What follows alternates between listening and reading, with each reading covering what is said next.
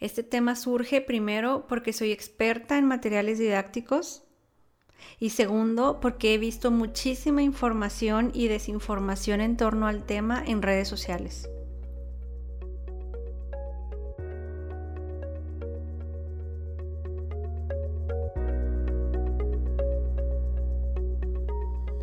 Hola, soy Karina. Esto es Didexia, el podcast dirigido a papás de niños con dislexia, profesores, terapeutas y público en general con el interés en el tema. Surge en la necesidad por tener un espacio dedicado a tratar el tema de la dislexia con un toque de diseño, materiales didácticos y un poco de mi experiencia.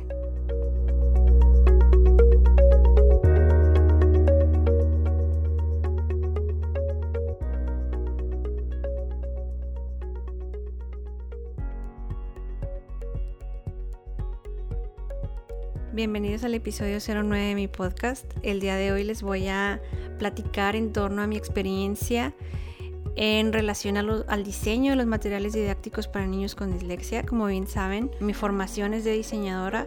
Soy licenciada en diseño gráfico. En mis estudios de posgrado abordé el tema del diseño aplicado a los materiales didácticos para niños con dislexia y bueno, ese tema surge por toda la información y toda la desinformación que he leído, que he visto en redes sociales.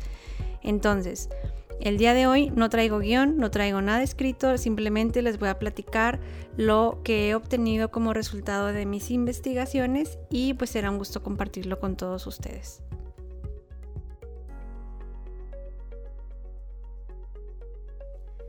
Bueno, para comenzar, Anteriormente les había comentado en el episodio 00, eh, en mi primer, mi primer eh, episodio de mi formación, les había comentado un poco cómo surgió el tema, cómo empecé a volverme experta en el tema de la dislexia y en el tema de los materiales didácticos y los diseños de los materiales didácticos. Entonces, eh, pues cuando yo estudié la maestría, ese fue mi tema de investigación.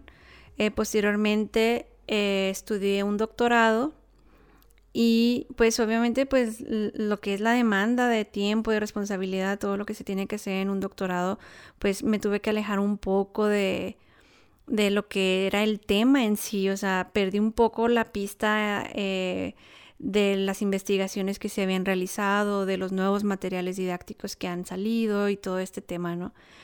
Ahora, ya con todo ese tiempo en el, en el que retomé mi tema de, de posgrado, he estado en redes sociales, eh, gracias, por cierto, a todos los que ya me siguen. Ya tengo muchos seguidores en Instagram. Gracias a todos los que comparten. Y pues como bien saben, estoy empapada en el tema de la dislexia. Me he vuelto experta en todo lo que tiene que ver con el diseño de estos materiales y este tema precisamente surge porque he visto hasta angustia por parte de algunas personas que no saben qué tipo de terapia, qué tipo de materiales conseguir para sus hijos que tienen dislexia, que tienen un problema muy específico en la lectura o en la escritura. Entonces, durante este tiempo me he topado que hay muchísima información al respecto, pero más, que información como resultados de investigaciones, hay, mucha gente que se dedica a vender materiales didácticos. Eh, hay gente que vende fichas, que vende láminas. No estoy diciendo que esté mal o que esté bien, simple y sencillamente he visto que ha habido últimamente como un auge de, de este tipo de materiales.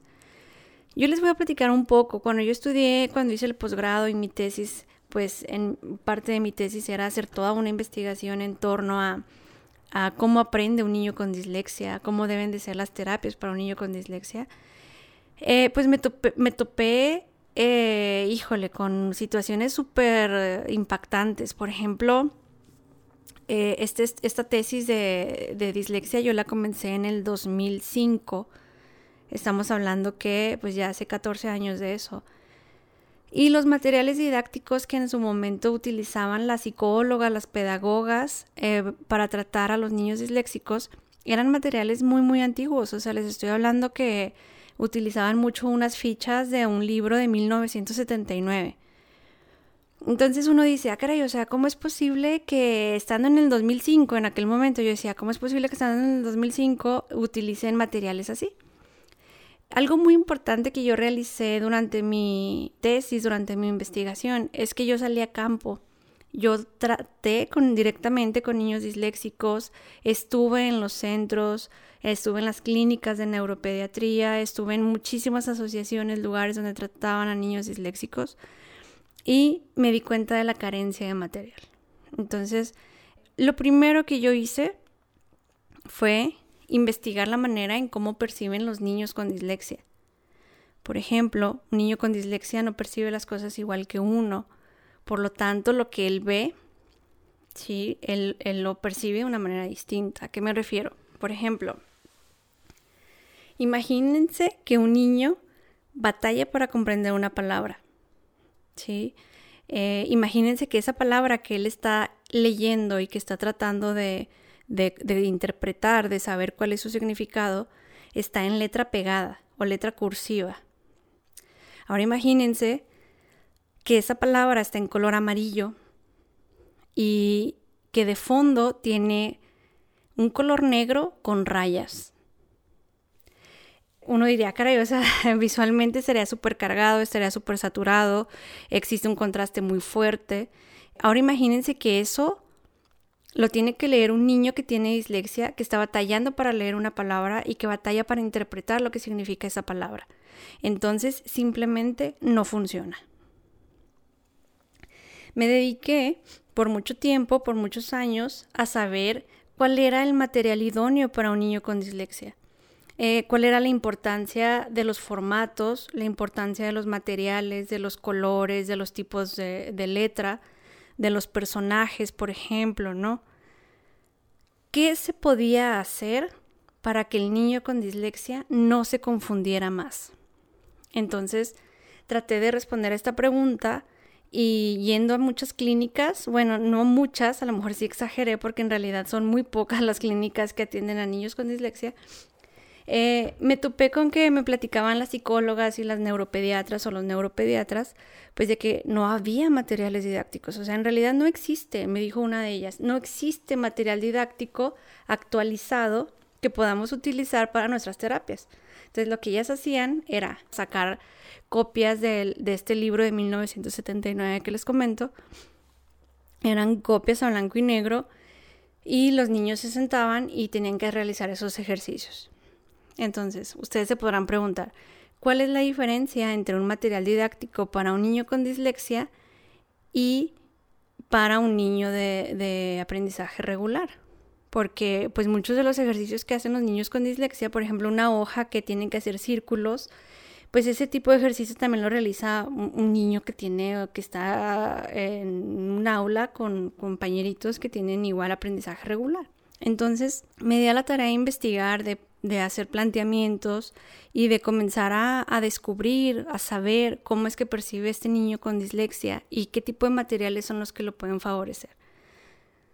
Ahora, me he topado en redes sociales que venden infinidad de materiales, o sea, hay inclusive por ahí viene un grupo que tienen, no sé, creo que son más de mil ejercicios, ¿no? Es como un compendio de diferentes autores, de diferentes personas.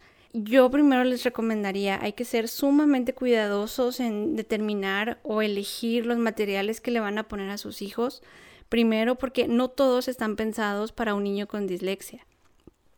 Parte de mi investigación de de mi tesis, pues fue, fue primero saber cómo percibe un niño con dislexia y me di cuenta, les voy respondiendo estas preguntas para informarlos un poquito más, me di cuenta de que eh, un niño con dislexia debe de tener materiales visuales que sean simples, que sean sencillos, que sus palabras sean trabajadas o estén escritas en letra de molde, que los colores no sean contrastantes que los personajes que se le ponen a un niño con dislexia sean lo más normales posible.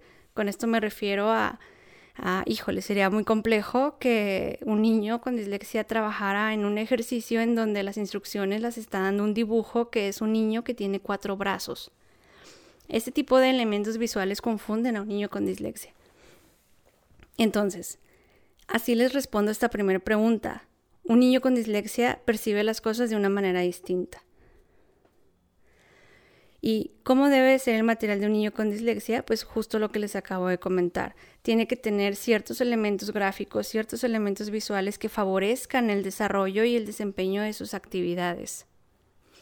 Entonces, una vez que yo supe cómo percibe un niño con dislexia, cuáles son las formas idóneas en torno a todos los elementos que tienen que ver con diseño, me di a la tarea de diseñar un material didáctico para niños con dislexia.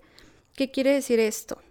Bueno, retomé ejercicios que las mismas neuropediatras aplican a los niños, muchos ejercicios que son de repetición, ejercicios que son de alfabeto, eh, ejercicios que son de diferenciación, de orientación, de destreza manual, que, es básicamente así muy grandes rasgos como eh, los aspectos que, en los cuales un niño con dislexia batalla, y me dediqué a rediseñarlos.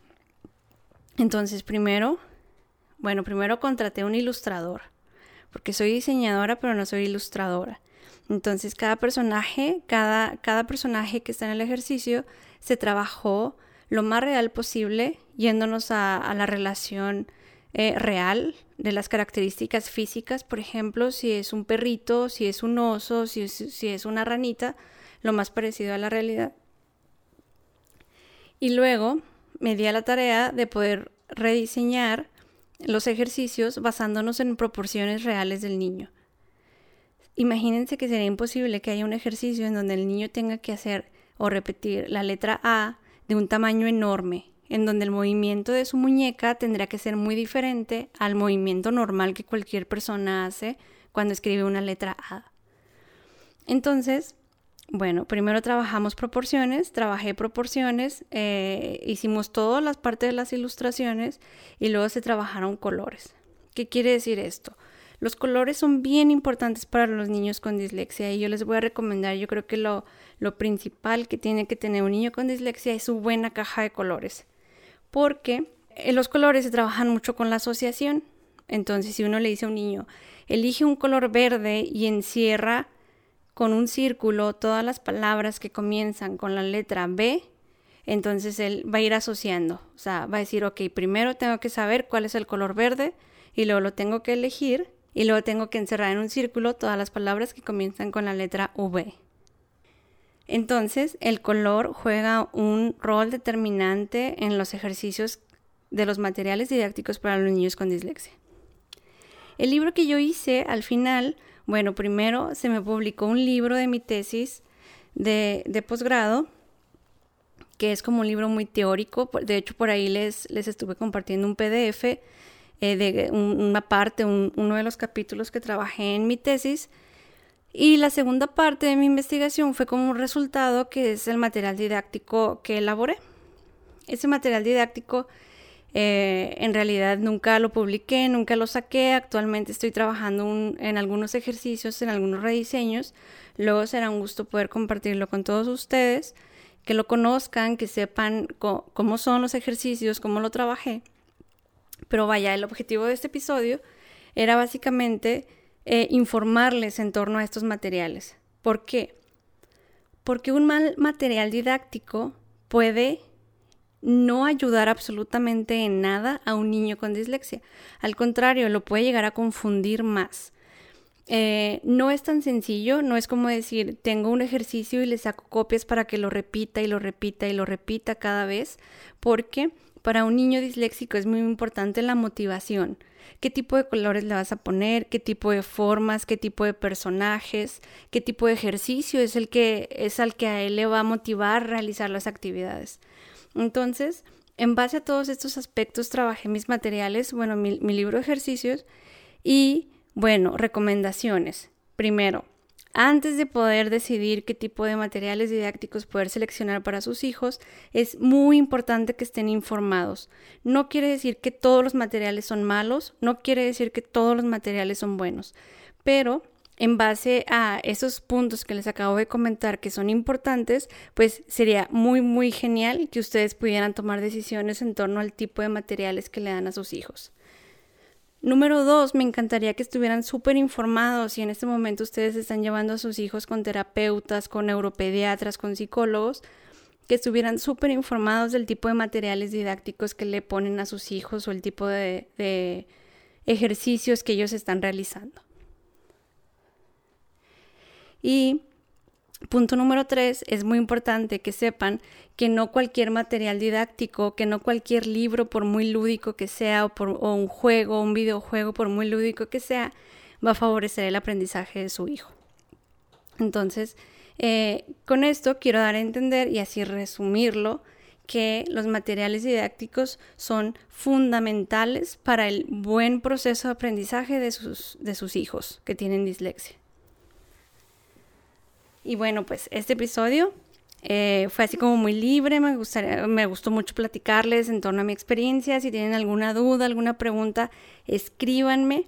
Eh, me complace mucho estar respondiendo sus mensajes, saber que comparten mis publicaciones. Eh, pronto les estaré informando acerca del material didáctico que tengo ya casi, casi terminado a un 90%. Y pues ya saben, mi correo electrónico es carina.didexia.com.